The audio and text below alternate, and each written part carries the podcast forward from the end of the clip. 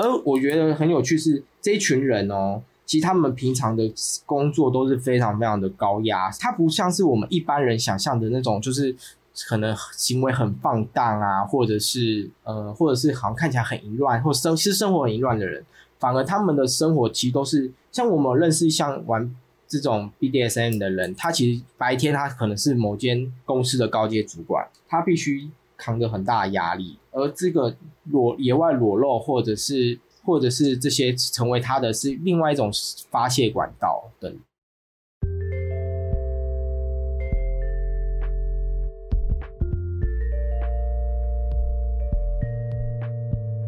这是神上帝的酷儿 Queen of God Podcast。大家好，我是查令。现在在芝加哥念嗯博士班，然后也是这个广播节目的主持人。我们今天很开心，有几位朋友要跟我们一起来讨论今天的主题。我们今天的主题是 BDSM。那我们现在请今天跟我们一起讨论的朋友们来介绍他们自己。大家好，我是静浩，然后我目前呃就是神学生这样子，然后不过我的本业是护理师啊，这样子。嘿，然后今天很开心跟大家一起，就是一起录音，一起探讨这个议题。大家好，我是小八。我之前是毕业于高师大性别所，后来目前是自由研究者。我在十二月二十九号会在今年台大的社会学年会发表一篇关于性工作者的一那个论文，它的名称叫做。疫情下的男男性工作的处境。后来，如果大家还有兴趣的话，也可以一起到台大来听我的发表。后来，我们今天要介绍的是 BDSM。嗯，很开心今天金浩跟小八来参与我们的讨论。哎，金浩，什么是 BDSM 哈？对于一个这个优秀神学生来说，什么是 BDSM？其实我我对于 BDSM 的了解其实不是太多，因为我。就是我人生当中也才目前为止啦，也才听过一场跟 BDSM 有关的，就是演讲这样子。对，所以我其实对于 BDSM 也不是说太熟悉。那我想，就是一般人就是在讲谈到 B，就是在讲到 BAD BDSM 的时候，可能就是呃会想到什么。格雷五十道阴影什么电影啊？然后哎，那电影蛮好看的，其实 男主角蛮好看的。呃，是好，然后 对，然后就会想到啊，什么被就是被绑啊，或是，但是我觉得好像一般人都只会有，就是可能会有 SM 这个概念啊，这样子，但是好像可能就不会对 B J S M 有比较完完整的了解，这样。哎哎，可是我很好奇，哎。基督徒对于 BDSM 有什么样的刻板印象啊？就是觉得很淫乱啊，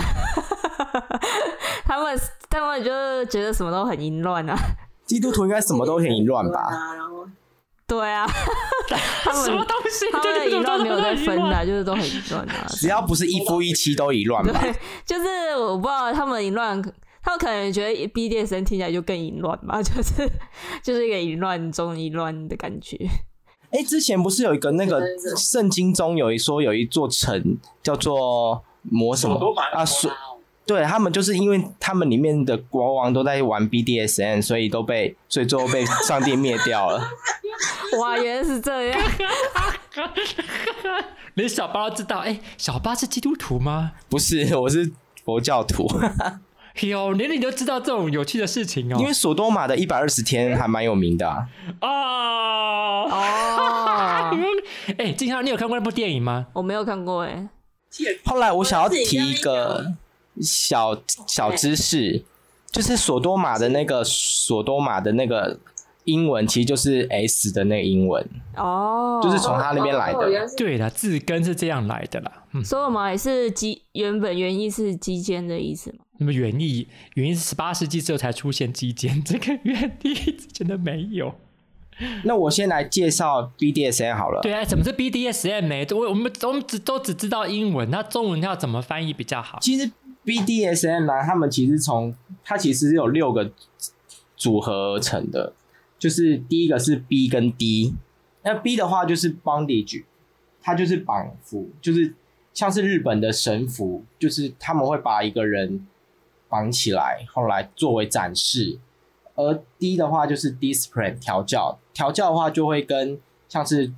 主奴或者是狗奴比较有关，就是例如主人他会对一个狗奴下一个指令，比如像他可能会要他半夜十二点到某个指定场所去等等待主人，或者等到他主人下另外一个指令。接下来是 D 跟 S，D 的话就是 domination，就是支配；在 S 的话就是 submission，就是臣服。支配跟臣服的话，我觉得它跟也比较偏向就是听指令这些，或者是主人做什么，也是我觉得它每次一样有一个主奴关系。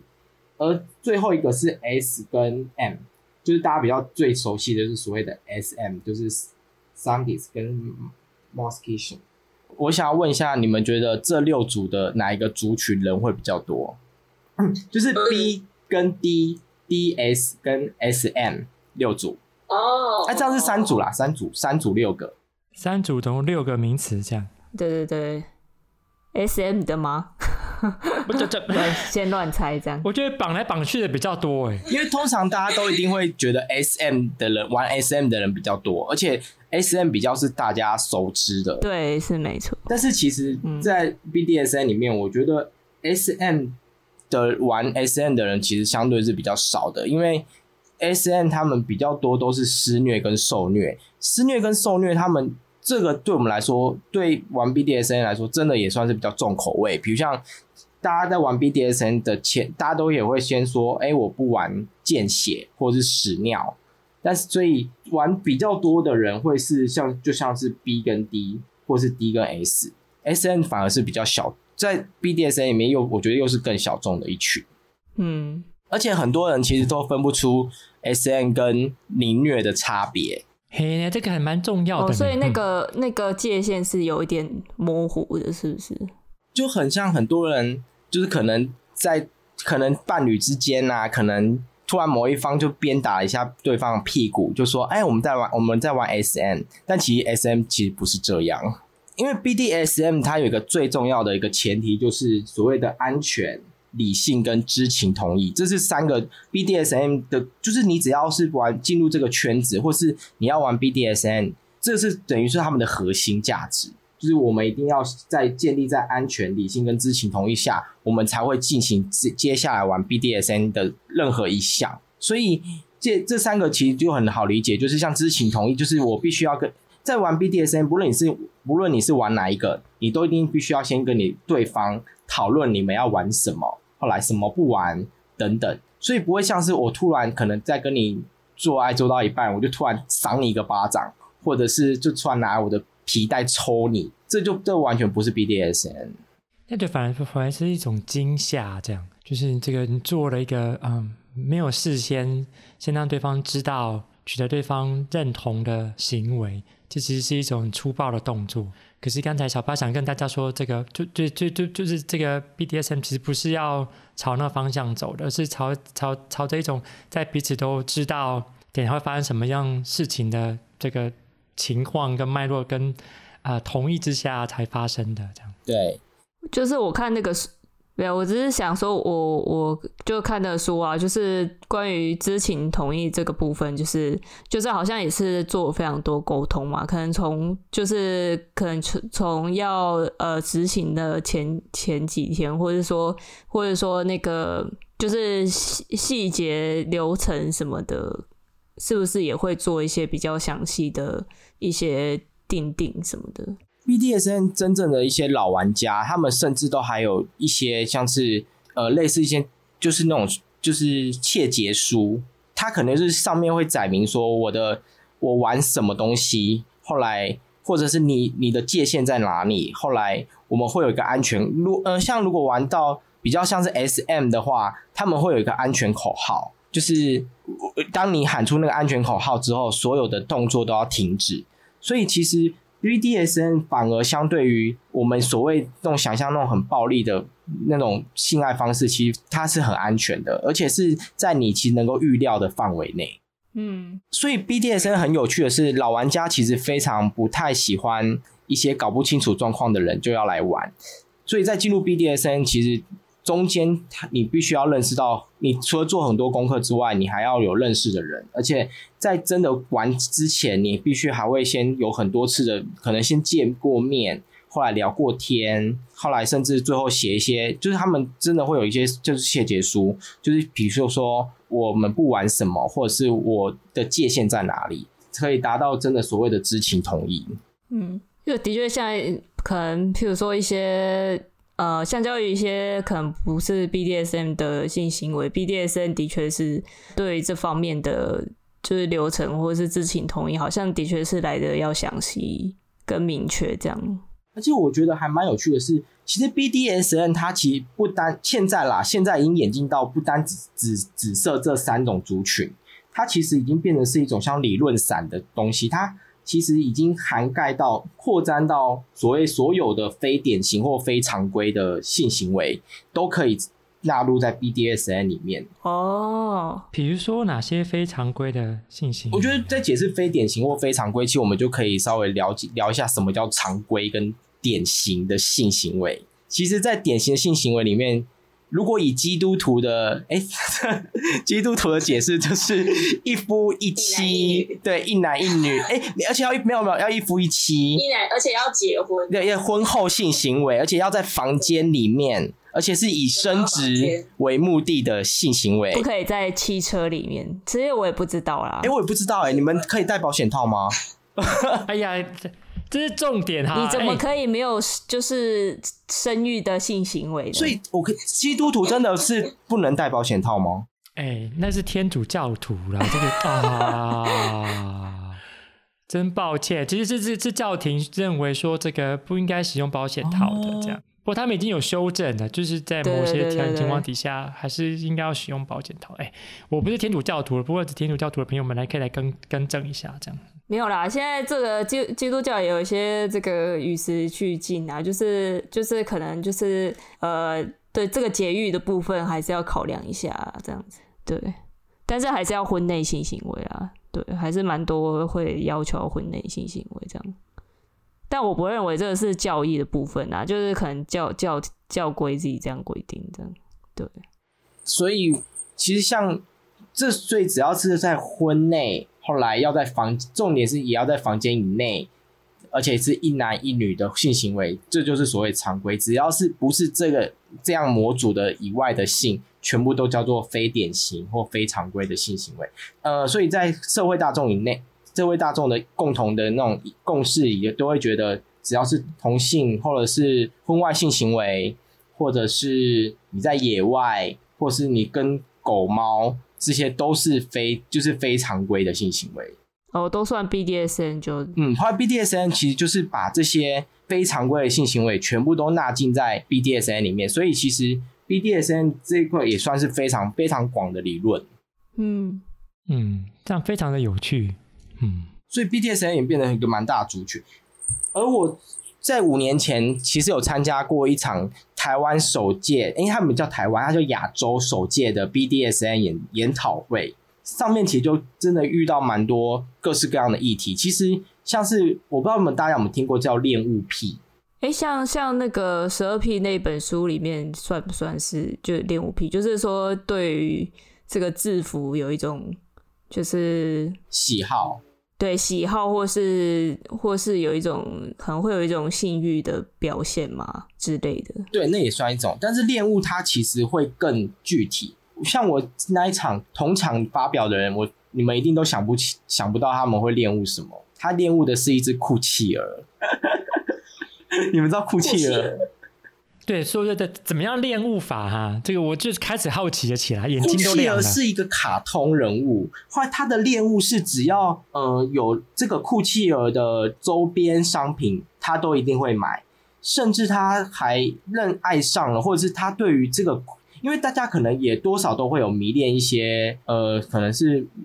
动漫人物之类的，对，或是动漫人物对，但他的迷恋是带有性欲的迷恋，就是他是看到这个。酷气的，他可能是会有性欲的，或者是他可能会有一些幻想，一些另外典型的迷恋物，可能就是鞋子跟袜子。有些人可能会，他会很喜欢去收集运动完的袜子，或是那些人别人穿过的运动鞋。而到恋物癖这种，倾囊都是带有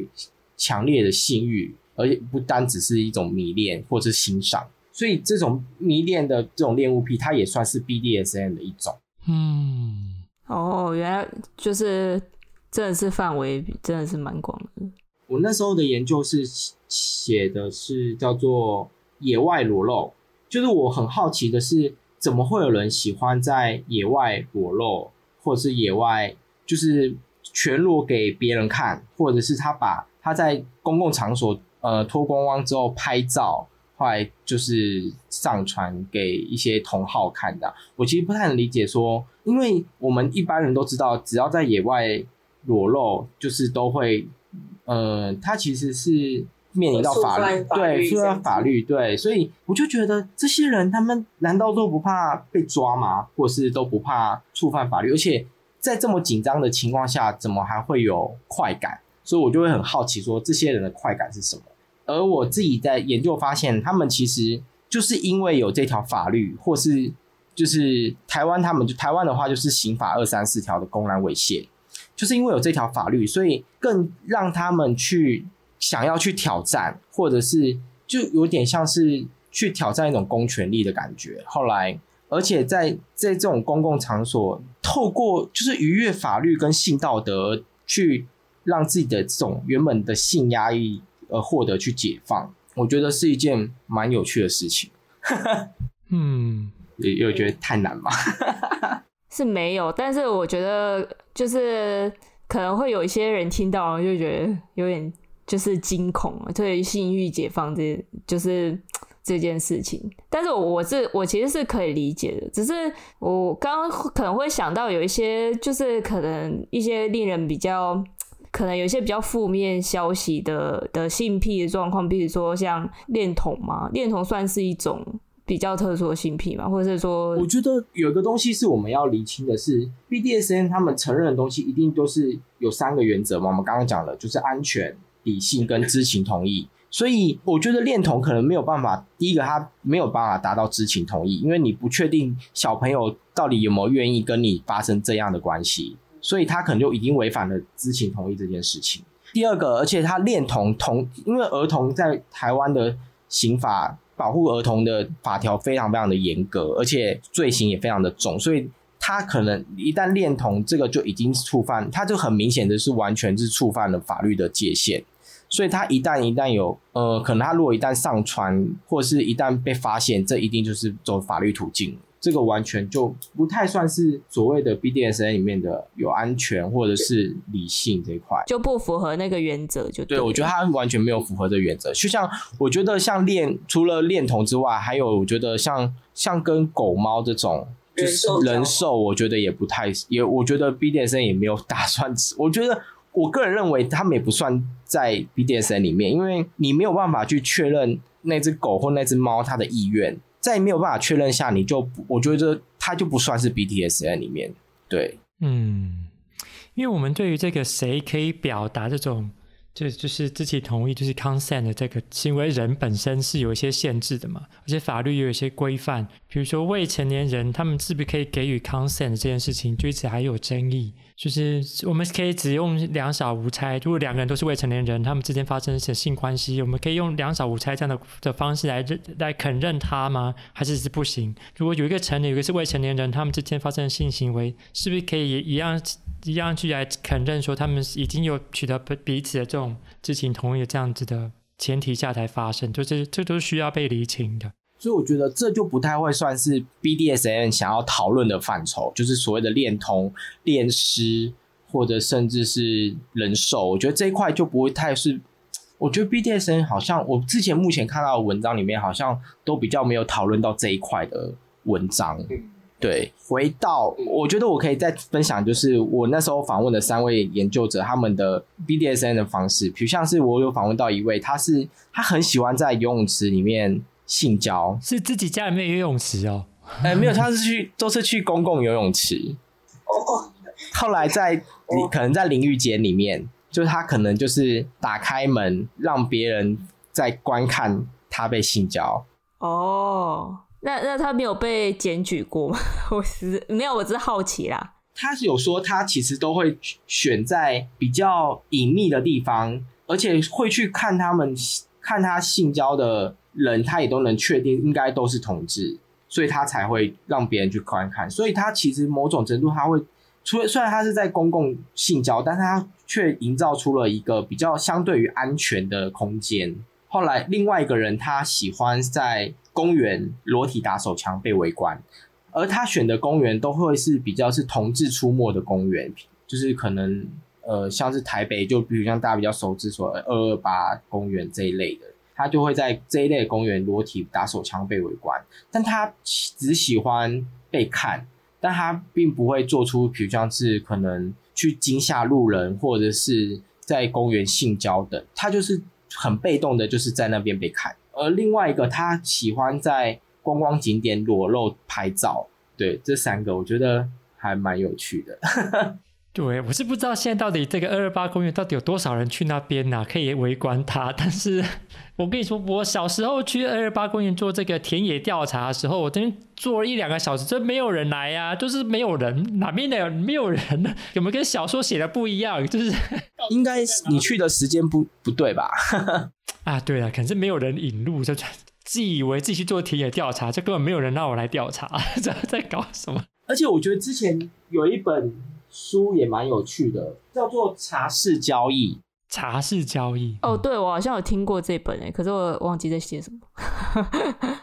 这本书是洛德·韩费瑞斯写的，他的翻译者是高颖超，他其实。我因为我是看翻译本，他其实在讲的是美国那这个年代，很多美国人他们因为那嗯这个年这个背景，在一九六零年代，就是美国那时候的恐同氛围很非常的就是非常的深，所以其实男男性爱他们其实都只能到公厕里面，就是下了班后来到附近的公厕，很快速的解决完之后就离开，就回到他们原本各自的生活，而且他们。那时候，那个韩贝瑞斯他们其实有发现到，这些人其实都是大部分都是已婚的身份，所以他们没有办法像同志可能去 gay bar 或者是去上交友软体，而且那时候应该也没有交友软体，一九六零年代，所以他们就只能透过 厕所杂志。他们那时候应该还没有手，也应该没有手机吧？但是有杂志，然后应该有些杂志可以这个认识朋友。所以他们就只能到那种人烟稀少的公共厕所来解决。我觉得这本书，我呃，但是它应该不算是 BDSM 的一环。但是我觉得他那时候也可以解释出，呃，那时候的人他们只能靠这种方式去解决他们的性欲。而我的研究是，则是说，他们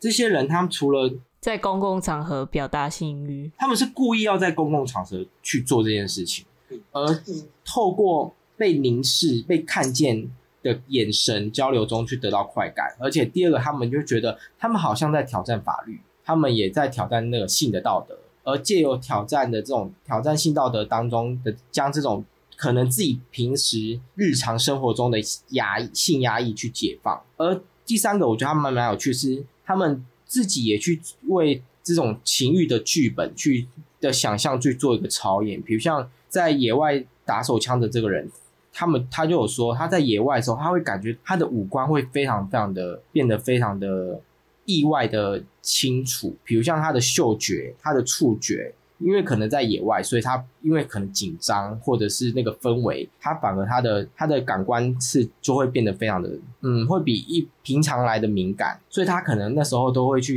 就是他会去创造出一个新的一个情欲的剧本去操演等等。嗯，我只是把，不过我还蛮好奇他们的，就是譬如说，刚刚说可能就是挑战道德是挑战性道德是他们一部分执行的一个可能，就是可是可能是他们的一个因素之一嘛。那就是这个东西，这个因素会不会随着一个譬如说社会变化而呃会有一些改变之类的？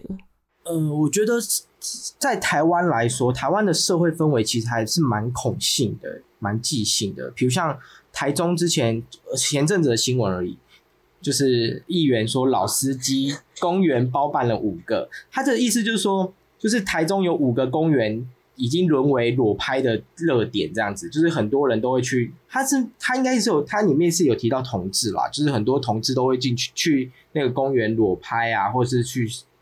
性交等等。所以其实你从这种社会氛围来看，你就可以知道，其实台湾对于这种性行为也还是非常的忌讳，或者是非常的猎奇。就是大家对于哎哪里有裸拍啊的地点，就会。一方面是好奇，一方面又是挞伐的这种矛盾的心态，所以只要这种心态跟氛围没有改变的话，这些个族群都依然还是会有人，因为就是在这种即兴，在这种恐慌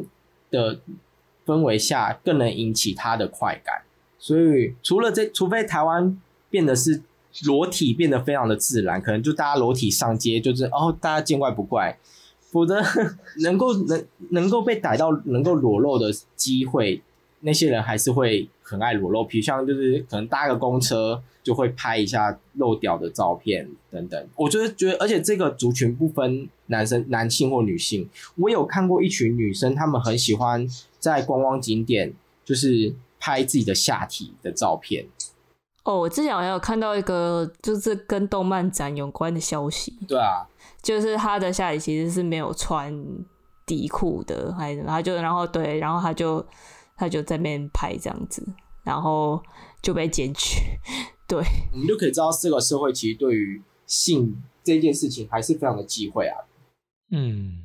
我这个主题之所以会跟 BDSM 有关的是，他们其他其实有点像是这些人，他虽然在挑战呃或逾越了这个性道德，但同时。他也是被法律跟性道德给归属，就是他其实是有点矛盾的心态，就是他必须要肯认性道德跟法律对他是有拘束力的，他在这个前提下条法律之后，他才能得到快感。所以某种程度上，他这个有点像是像是 BDSM 里面的叫做 D 跟 S，就是臣服与支配，他同时臣服在这一条法律下面。所以等于说，国家跟法律是他的主人，他平时都被压抑住，所以他只能趁找空隙去挑战、去反抗这这个法律。而我觉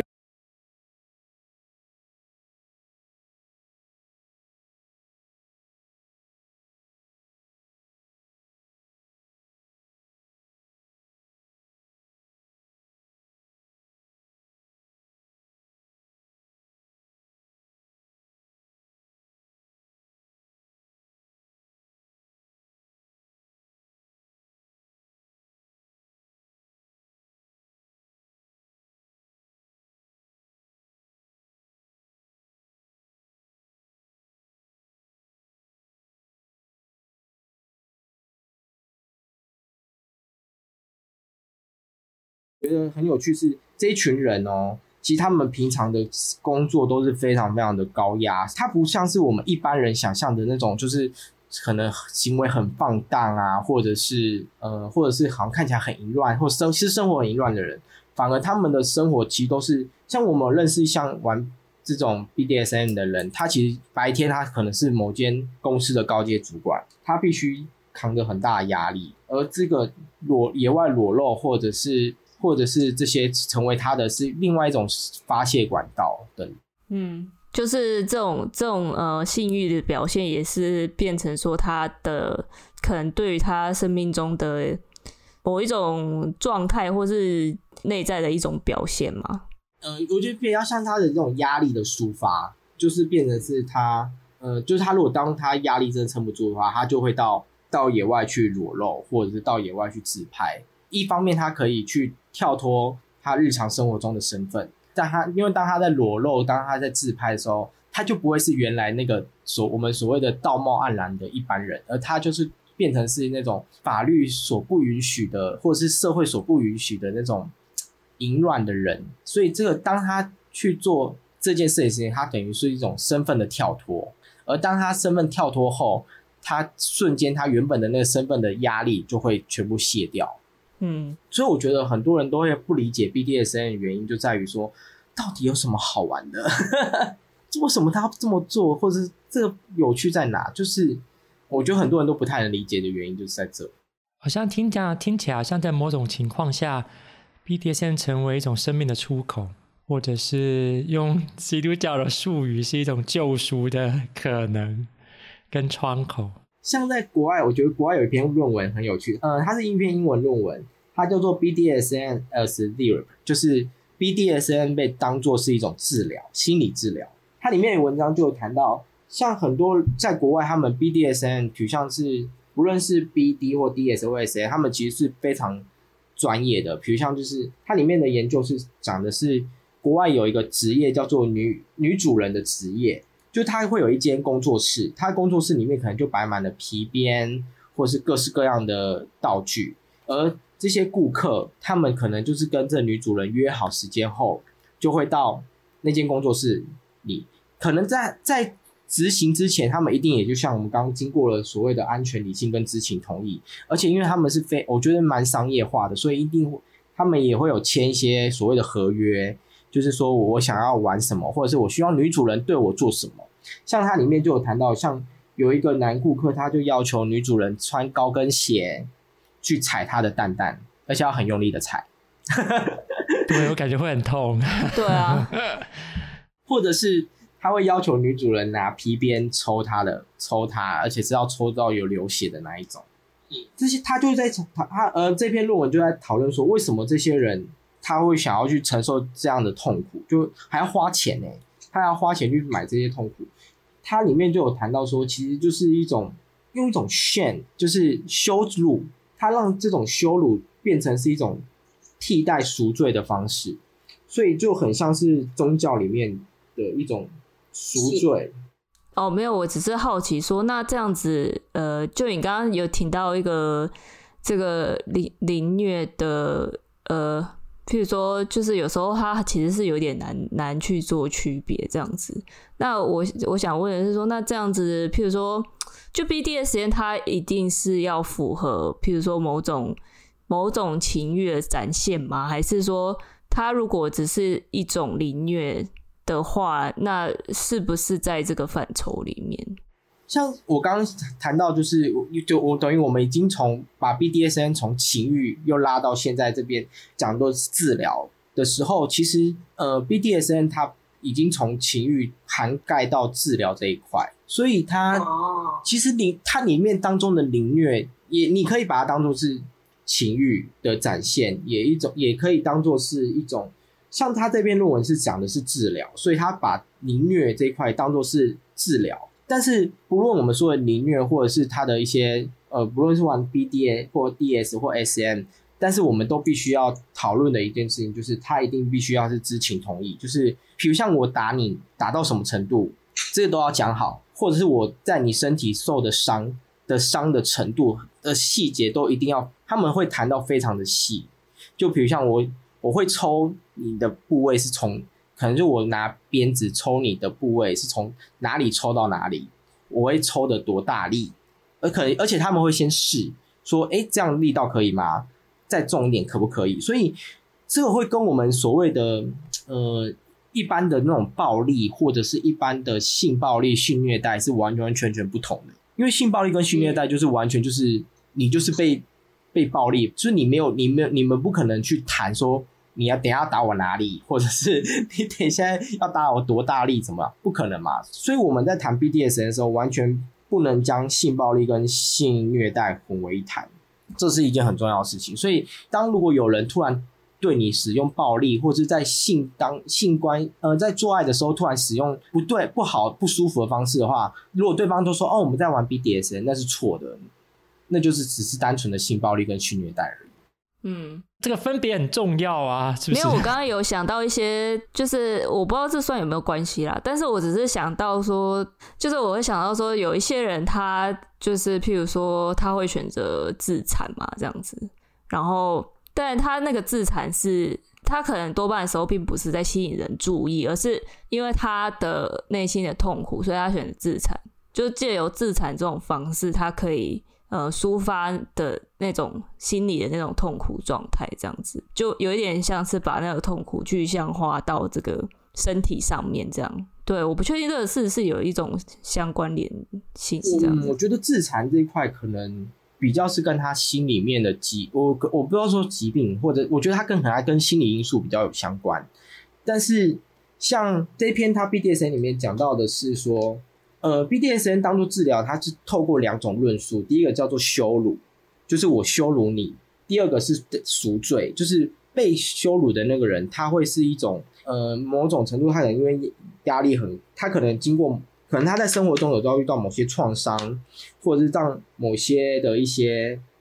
高压，可能他真的有一些压力，他没有办法宣泄，所以透过被羞辱跟这种救赎的反复过程中，他这可以让他得到一种心心理的宣泄。另外一种是透过皮鞭，或者是透过主人的这种呃制度下，他可以寻回亲密感，就是他可能在周遭，他可能一般。他的生活或者他的工作上面，他其实是缺少亲密感的。但是透过主人的一些命令，或是完成主人的命令的这种一来一往的关系中，他可以去获得一些亲密感，或是额外的一种归属感。所以我觉得 BDSN 它其实更除了肉体上面的一些受虐或者被施虐以外，它更多的是一种心理层面的一种感受。或者是一种情情绪上面的一种治疗，因为你当你被鞭的时候，它那个痛一定是一种情绪嘛。当你被鞭完之后，又获得了呵护的时候，它会是一种在一种很高的情绪中又被安抚下来。也许是也也跟也跟一些曾经，就是可能也跟一些自己生命的经验。就是做连接，作为一种这种疗愈或治愈的功能吧。对，除了他就可以在因为这种痛苦的感受，说不定就缓解了他原本没办法疏解的压力。嗯，所以我觉得这篇论文是蛮有趣的。哎、欸，静浩，我问你个问题，哎、欸，静浩基督徒吗？哦。是啊，不然你不是基督徒吗？请问，帮帮忙之类吗？确定一下嘛？哎呀啊，就是我听小八这样讲，怎么好像跟基督教的某些东西很像哎？你会不会这样觉得？没有没有，我其实没有联想到什么，不然你就直接讲好了。哎、欸，这个其实，在某种层面，你想一想，这个受难周的时候，到底发生什么事情？就是如果从这个新约的圣经里面在描写受难周的时候的发生的状态。还有教会后来怎么样来纪念受难周的情形，其实我们都可以想到，诶，这个部分跟刚才小白所提到这个三组六个词句的这种概念很相像，诶，有些雷同的地方。如果我们用这种 BDSM 的这种的这三组六个词汇的方式来看受难周的这个经文的叙事，还有教会怎么样去实践它的方式，我们或许可以看到一些有趣的地方。受难周是要干嘛？没有啊，就是就是圣经故事里面不是耶稣最后被那个钉十字架啊？然后就是所以受难之后就是在纪念这个耶稣被被钉十字架这件事情啊，就耶稣受难啊，受难然后死掉这个这个过程这样子。反正我想查理应该是想要表达的是，就是耶稣就是很很那个很就是很自愿的去受难这样子。对，他要自己跑去受难的。对，你是不是想要讲这件事情？哎，对呀，是也不是啊。就如果我们从这个 BD 的这两个方面来看呢、就是绑人跟被绑这个过程，其实耶稣在受难的过程当中是被绑的，这不同层次的被绑。这种被绑是被局限，呃，被局限他的这种行为能力，被下到这种监里面去。然后被捆绑到十字架上，甚至在捆绑上十字架上的过程当中，还被这个戴上了这种会刺的、会痛的荆棘的冠冕，这都都是一种捆绑的过程。而且在捆绑上十字架之前，他还承受被鞭打的这个过程，就是每四十下扫一下这样子的过程。诶，这其实跟这个 BD。的方向很像，甚至是跟嗯施虐跟受虐这部分是很相像的，就是为了得到救赎啊。嗯，这有趣的地方就是在于这种施虐跟受虐的过程当中，其实有人问他的，就是哎呀，是不是可以这个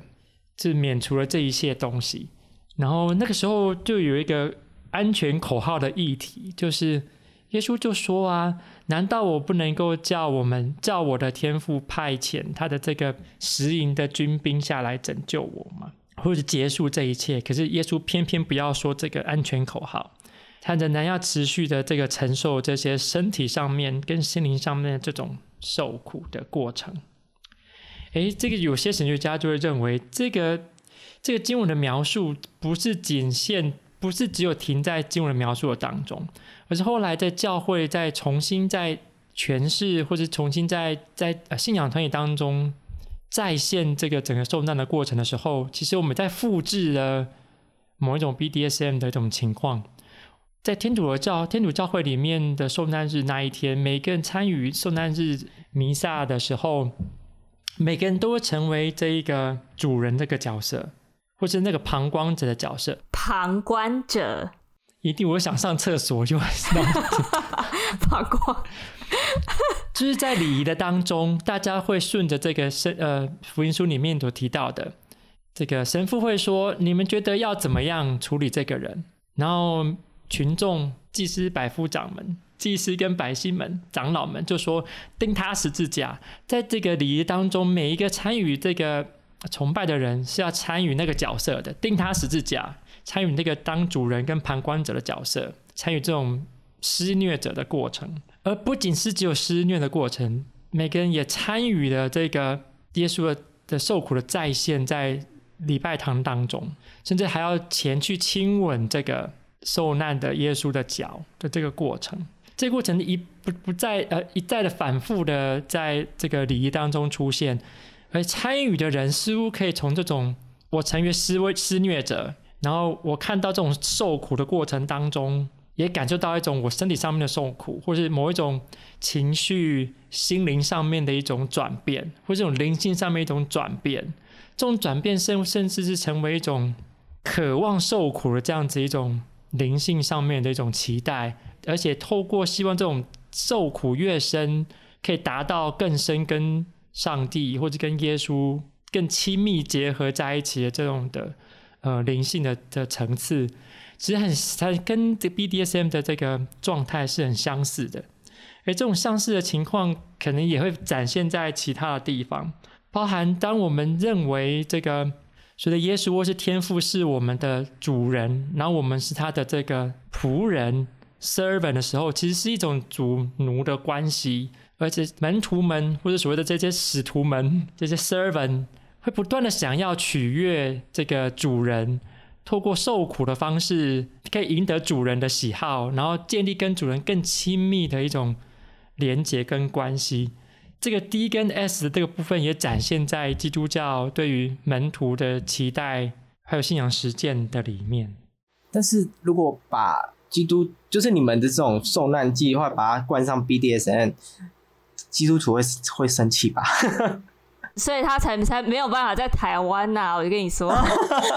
对，因为你如果说你如果说 B 耶稣是一个 BDSN 爱好者，应该会被会被杀吧？会吗？那对，也不是我讲的、啊，其他神学家神学家讲的吗？我都我都很很很害怕被被就是被杀。就说 B D 耶稣很耶稣耶稣是一个就是很爱 爱玩 BDSN 的人。其实大家也会想说，到底救赎在哪里哈、啊？就是耶稣的这样子的受苦，或是我们参与这种不断的反复的经历，每一年都要来来一次的这一种状态，到底是不是是一种救赎吗？还是怎么样？但是还有我们对救赎跟受苦的认识到底又是什么？哎，这个都是可以再去讨论的议题。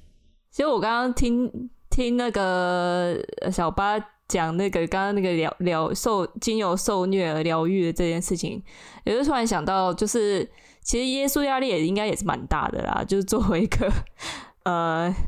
对，就是我觉得他在整个这个上帝的计划过程中，这个这个反共复国大业的这个反反 帝国主义的一个革命者的这个角色当中，就是我觉得他压力应该也是蛮大的，所以就是。透过这种被凌虐的过程来，就是获得一种释放这样子。但我觉得这个这个感觉，我觉得这个心理是蛮有可能，就是一种看到痛苦的反应，然后也就是看可能看到别人受苦，也会就是可能也会有一种投射到自己身上的那种。而且很有趣是，因为他们受到的是身体上面，比如像如果像，比如像是鞭打，呃，或是被打屁股，或是被马鞭抽身，就是被抽身体的那种痛，它其实是能够具现的，就是能够体现在我们的身体的。而但是心里面的一些痛，它是没有办法这样那么明确的被抒发出来，因为像可能你的压抑的一些感觉，可能没办法。没办法抒发，就是可能你的悲伤或者是你的不、你的愤怒，那些压抑是没有办法抒发。但是如果能够透过很具现的、直接的鞭打或鞭到，把那种痛给抒发出来，其实某种程度它也是成为是疏解心里面那种痛的一个管道。所以其实为什么那么多人会喜欢？也没有那么多人啦，就是有些人他会喜欢被鞭打、被踩。而去感受那个痛的原因是，他可能借由这个管道去让心里面的那种没办法抒发的那种痛给抒发出来。对，其实是有一点类似自残的感觉。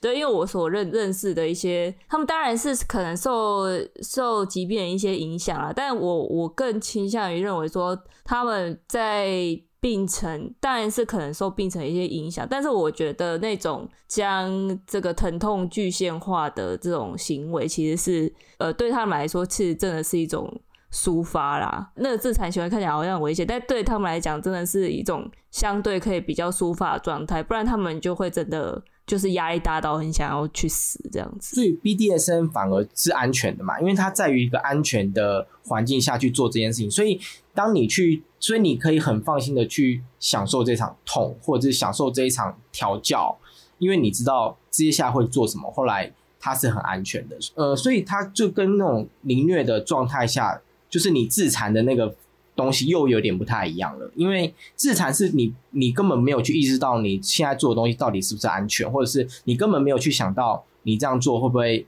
受到多大伤害。但是 BDSN 你去做的时候，你其实有意识的知道说，我等一下去做这件事情是一件安全的事情，或者是我可以预料到我会得到什么样的被对待或什么样的调教，就是以以一种安全的方式去进行这种抒发，这样啊，跟受难周的礼仪一样嘛，就是知情意嘛，我们都知道发生什么事情很安全呐、啊，就是一个礼拜就结束了嘛，就是一样在安全当中去感受到这种受苦，这样一年来一次，这样不断的提升你的的灵性的高峰，这样。对，就是耶，你知道耶稣后来死掉之后他又复活了，这样子，所以他就是很安全的状态下，应该对，安全状。而且一个礼拜的结束啦，这个就是 你也知道时间长短嘛，对不对？而且在 BDSM 里面有一块叫做主奴，很多其实是完全没有肉体上面的碰触，或者是他们的调教完全是在于言语上面的指令，比如或者是自我的一种拘束，比如像是很有趣是像有一个指令，通常很多的指令是主主人会要求奴隶要禁欲，而他们禁欲的方式是有一种有一个。有一个道具叫做鸟笼 （bird catch），就是它是一个类似，它有塑胶跟金属，哎，有金属吗？应该有的，有的，有的，有的，有还有还还有大家还附钥匙，对对对，有金属，对，它有个附钥匙，它会把把你的老二锁住，就是性器官锁起来。你如果没有解锁的话，你是没办法勃起，你只能尿尿而已。因为你没办法勃起，所以你也没办法射精。后来你就可以，主人就会要求你带这个鸟笼，可能要带个几天这样子，来确定你可以达到禁欲的效果。而你要，你又为了要可能要射精，或者为了要期望主人赶快把你的鸟笼解开，所以你会去去做一些各式各样的指令这样子。在这个过程中，他可能就会因为，呃，因为你被禁欲了，你的你的某种东西被夺走了，所以。你就变得不再像你平常的那个人，你就会真的完全的去再进入那个情境里面，就是哦，我真的是一只狗奴，或者是我真的是不好做不好，所以我要赶快去讨我主人的欢心。而在这样的过程中，他其他的过，他其实就是为了要去寻回那个亲密感，因为可能他平常在他的社交没有办法跟。可能他的社交环境或者他个人本身不是一个那么容易有社交活动的人，所以他不懂得，他可能是很极度缺乏那种亲密感的人。所以在这个过程中，他因为有这个主人的出现，而让他去重新找回那种亲密感觉。哎，这个其实提醒我一件有趣的事情，就是啊，我小时候当基督徒的时候，有时候我会被提醒，在某些特别的时节的时候，我们可以做一些，比如说一些禁食啊。或者是做一些特别的仪式，然后为了可以让我跟上帝之间的关系更加的亲近，比如说我就我就四十天不要吃巧克力，在这个 大斋节期的时候，感受到一些身体的不便，或是跟平常我所喜欢、所舒服的环境有些不同，通过这种一些不同，或是不方便，或是某种程度的受苦，然后来来体验到跟上帝之间更亲近的一种状态。哎，其实这个也在我小时候的 基督徒生活当中反复的出现，而且我都会期待说啊，我是要是可以这四十天都都不吃巧克力啊，譬如说四十天都不吃巧克力啊，那四十天之后，这个跟上帝的关系就一定会大大的改变，这样会有一种 这种状态，就是好像会希望这样子的行为可以取悦上帝，然后寻回某种亲密感的感觉。其实你刚刚讲的那种状态，跟就是可能稍微比较。这也不太算基督教，就比较偏天主教的一个称之为闭境啊，就是有点像是那种早期修道士的感觉，然后把自己就是也不是关禁闭啦，就是说把自己就是关到一个相对安静的空间这样子，然后就是可能在里面度过个几天，但是就是什么都就是电子媒体啊，然后书籍什么都不要，就是都不要看这样子。对，然后就是让自己呈呈现在一个就是就是面对自我的状态这样子。然后因为那个在那个情境之下，你通常就是你通常都会有一些很多焦虑的或痛苦的情绪，其实都会慢慢的浮现这样子。就是他他们就是说透过这个这个过程当中，你其实是一个有点像是折磨自己的过程嘛，就是那个痛苦就会慢慢浮现出来。然后你在这个过程当中，你经过这样子的一番折腾之后，然后你去透过这样子的痛苦，去与上帝做更深的对对话，这样子。我觉得 BDSM 让我比较想到说，就是透过这样子的受苦的过程，好像是就是其实也某种程度上的诉说的某种心里面的一种痛苦，这样子，进而去进行一种疗愈。这其实好像不是一种比较特殊性癖的行为，而是说。其实这这也是呃人类某种心理活动的一种可能会会经历的一种现象，这样。哎、我看到有一段文字叙述，这个就是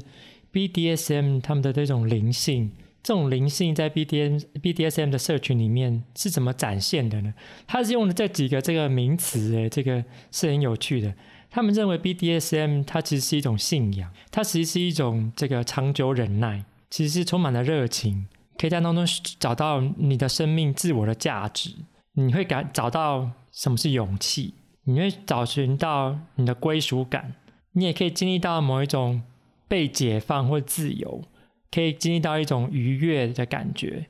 可以经历什么是权利，什么是丧失权利，什么是掌有权利，什么是自愿的放弃权利，而且可以感受到种种。生命、心灵、身体上面的一种快感或是高潮，这听起来跟基督宗教很像啊。后面还是小巴，你有想提一下那个宗教部分吗？是像查令刚刚说的那样吗？因为你像刚你刚刚讲到那个，就是说关到一个呃，可能房间或是闭关。其实现在 BDSM 里面有个东西叫做禁制 play，就是他把一个人包的像木乃伊一样。而且我觉得很有趣是 BDSN 它将一些很很日常的东西给情欲化，我觉得这也是一个很有趣的东西。比如像是像是我们刚刚说野外裸露嘛，它就将一些你看公园或是游泳池这样就可以把它变成一个情欲的场所。所以我觉得 BDSN 也是蛮有趣的，就是他们有一些很多很多的可以激发出各式各样的一些性脚本，让大家去去操作。而且也可以让你更了解到你的肉体成为一个，就是你可以很清楚的知道你的肉体，嗯、权力在你的肉体上面展现了什么，或者是夺走了什么。我觉得这也是蛮有趣的一个点。呃，我想我想问一下，就是说，因为我在看那个，就是看那个书的时候啊，就是十二批相相谈式情欲，也也不是专指这本书啦，就是说我看到里面就是关于主奴关系，因为我觉得我们刚刚好像就是一直比较多在谈可能奴的这一个部分这样子，然后因为我觉得其实对于主他在这个 BDSN 的过程当中，他。的一个对他的愉悦感是，就主要是来自于掌控权吗？还是因为我我会觉得说，在这样子主奴关系里面，其实他其实主真的是一个蛮带动气氛的一个人，这样子。我觉得说不定他他需要思考的会比奴还要来得多嘛，我我不太确定，就所以想听听这个部分。所以主跟奴的那个比例悬殊也非常非常的大，主非常的少，奴非常的多，就是因为要当一个很好的主人，其实真的很难，因为你要懂，嗯、第一个你可能是一定你可能已经熟知了整个规则，而且像主人也有很多，比如像。而且你要看他是什么奴，因为根据不同的奴会有不同的主人，也会下不同的主指令。那奴的种类真的很多，例如狗奴、厕厕所的厕厕奴，还有口交奴、肉便器奴等等等等等很多。所以，哎、欸，什么是肉变气奴啊？这个是什么啊？肉变气奴就是指主人会叫你到某个特特定的场所，后来你将自己的眼睛蒙上之后，在你的屁股上面写上肉变气。你完完全全就是任人抽插，就是你就是完全被被所有的经过的人，或者是被主人可能就是同号啊，或者是知道的人去抽插这样子。哦，单纯的就是被干而已啦。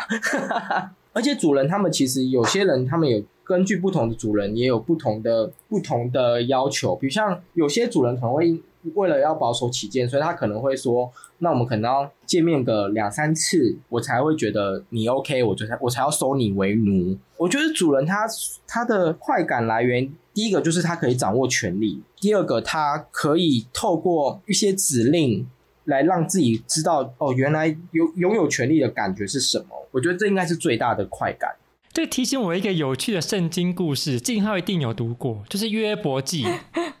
约伯记这个主人是上帝哟，哦，然后这个他掌控了这个约伯的生命，然后这个一个试探者叫做撒旦，他就跟这个主人说：“哎，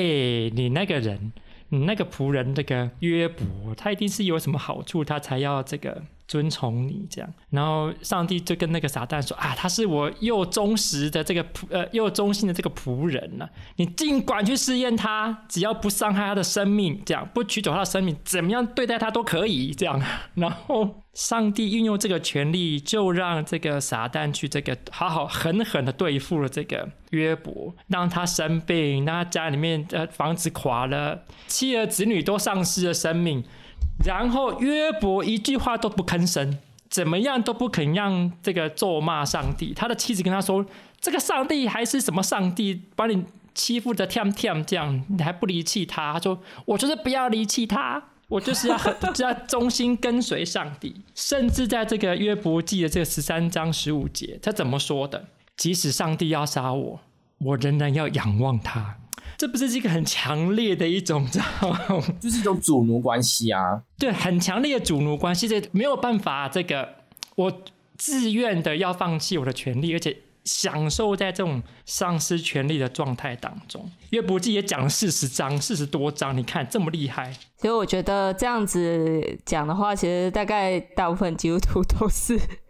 在一个主奴关系之中啦。对，本来就是一种主奴关系，在新约保罗的书信里面，就不断用奴隶这个字来形容这个门徒们的这个这个状态，这样就是我们就是在跟随一个主人，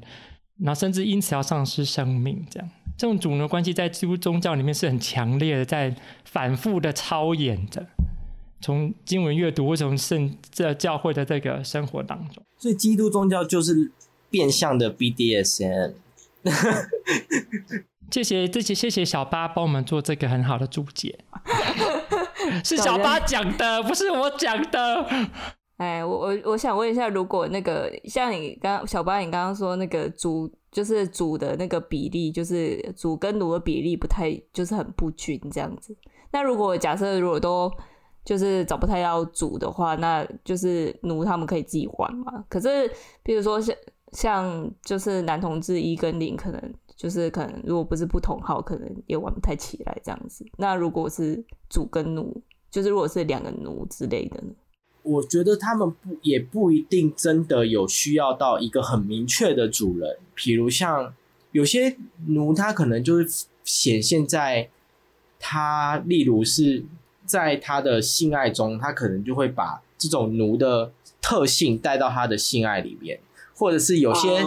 奴他可能就会在他的，比如像我们我刚刚那时候也那个观察到的一个，就是他喜欢在游泳池里面做爱，或者是打手枪给别人看的时候，他就说他其实是他就是个狗奴，它其实是没有主人的狗奴，而谁可以当它主人呢？任何人都是它的主人，只要能够调教它的都是主人，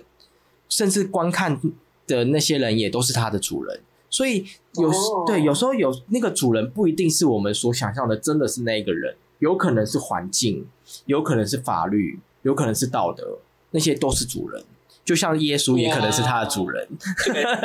因为像很厉害的主人，他们其实他们很多的手法就是不会，他们也不会让你一次就会得到你想要的，而是他会让你一步一步的透过你一步一步的完成某些东西，才能得到你要的。比如像可能某些主人可能会说，你先交互蹲跳个，这个叫做体能奴，就是专门训练体力的，就是你要可能你要得到他主人的一个称赞，或者是得到主人的一个摸摸头，你都必须要完成他所完成的任务。如果你没有达到的话，你可能就会被拒绝，可能严重一点就是拒绝下次见面。或是原轻一点，可能就是被处罚。那个处罚可能就是鞭打，或者是可能三天不见面，不能联络我，这样等等等，就是利用这种手段来达到奴对于主人的依恋。怎么听起来像是某种祷告的关系？然后就 是祷告 什么？做什么啊？我突然觉得我现在脑子都是这种东西。对啊，耶稣就是你的主人，对吧？对啊，是没错。因为在佛教，好像佛教跟道教没有这种观念，没有谁是呃，对对对，没有一个主人这样子。就基督就是呃，对基督徒来说就是一个主的概念。你们就是奴隶奴仆的角色。对啦，如果有主，当然是会有奴嘛，对不对？佛教没有说我要侍奉谁，佛教就是潜心的修炼自己这样子，没有一个东西可以让我们去侍奉这样。嗯，对。所以这期蛮有意义的，就是基督教与 BDSM 的关系。不过这个我还是可以讲一点，这个我阅读一些材料的一个想法，就是有读到一份资料的神学家认为说，好，所以现在我们的处境里面，到底是谁谁在扮演那个上帝的角色，谁在扮演那个主人的角色，在基督宗教的这种。场域里面，如果把嗯 LGBT 基督徒们的处境来看，所以是谁在扮演那个上帝的角色？谁在运用这个权力，然后把不知道是不是情愿还是不情愿的 LGBT 基督徒们，把他钉在十字架上，拿鞭子抽打他们，打让他感受到荆棘冠冕的痛苦，甚至会死在十字架上。然后很多人在观看这一切。很多人参与了这一切，在那边叫嚣，把他们同志机钉在十字架上。这个过程，他们感觉到一种身体的亢奋，心灵的一种高潮，认为他们好像做对了很很重要的事情。可是这样子过程当中，在受苦的同志基督徒的身上，其实我们没有办法感觉到救赎在痛苦的当中出现，没有的。对于这些痛苦、这些受苦的过程的当中，其实我们找不到救赎的。所以，当如果当基督宗教在操作同志议题的时候，这受苦的本身并没有办法引导到一种救赎的方向的时候，基督宗教应该重新思考我们是怎么对待同志基督徒的。因为没有知情同意啊，对，没有没有经过人家同意，而且根本没有办法带来一种救赎的信息的时候，其实很违反基督宗教的精神，是应该好好思考。怎么样做调整才行？嗯，这段我觉得我可以分享一个东西，叫做权利的呃不同的权利。因为像我我里面论文有提到，呃，那个就是我里面的一个研究者，他有一次他在一样是在游泳池的淋浴间裸体打手枪，但他这次被看见的是那个游泳池的救生员。就救生员一看到他做这件事情之后，立刻骂他说：“你这个死变态，恶心死了！还有你如果再犯什么公然猥亵罪，我就要报警。”而那时候，那个那个研究者告诉我说，经过这样的辱骂跟提醒，他感受到的是国家的那种公权力对于他这样行为的一种纠正，或者是一种反错。而这个跟他在当自己当狗奴被主人，因为主人也会，主人有有时候在过调教的过程中，也会有辱骂，可能会骂他你这个死变态，一样是骂，可能一样的辱辱骂的字句，但他会发现。这样的情况是完全不一样的，就是，所以他我最后个归类是，所以这种公权力的威力跟威胁，它远远凌驾在于性的权利上面。所以其实像你刚刚说的，其实像基督宗教对于 LGBT 的这种呃辱骂或者是排挤，它其实公权力，就标示出了一种公权力或正统的存在。对，所以我觉得他们这这两种是完全不同的。我觉得在讲这件事情的话，要考虑到是两种不同权利的性质是不一样的。嗯，就权力位阶不对等啊。呃，性质也不同。对，所以要怎么样让基督教变成很 BDSN，我觉得还是蛮困难的。对，就是嗯，是可以做结合啦。其实我觉得是也没有没有不行。对，就是以现在的普遍的教会的状况来说，我想那个情况多半是暴力的。对，那不是一个享受或者是可以对一个想，或是可以疗愈人的一个状态这样子。嗯，哎，不知道这个小八还有金浩还有没有想什么跟大家分享的内容呢？嗯，我就最后讲一下好了。我觉得 BDSN 它其实某种程度也反映了社会对于性的一种压抑程度。所以，当这个社会越压抑性，或者越忌忌讳性的这种氛围下，反而 BDSN 会变得很蓬勃发展。所以，我觉得 BDSN 它其实也衍生出了很多很多各式的次文化，比如像是神符，就是光神师他们的。在人体中的打那个绳结，它就是可以自然成为一种文化。呃，最后我想要引述的是那个福寇，他他其实有提到说，肉体其实就是承载我们权力的一种关系的一种具现化。哎呀，这个很好啊！我们如何好好的对待我们自己的身体，在权力的控制上面，而且我们如何对待彼此的身体，在所谓的运用权力的上面。都是很重要的议题，嗯，没错，就是身体跟对身体跟权力一直都是一个很紧密的议题。我再重新讲一下，福寇就是福寇他他所讲的是说，肉体是权力得以实施的所在，服从与生产都在此并存。今天很开心大家收听我们的节目，如果你还想要听更多啊、呃、不同的议题，也请让我们知道。我们今天很开心有。静浩还有小八参与我们的讨论，那我们下次见，拜拜，拜拜。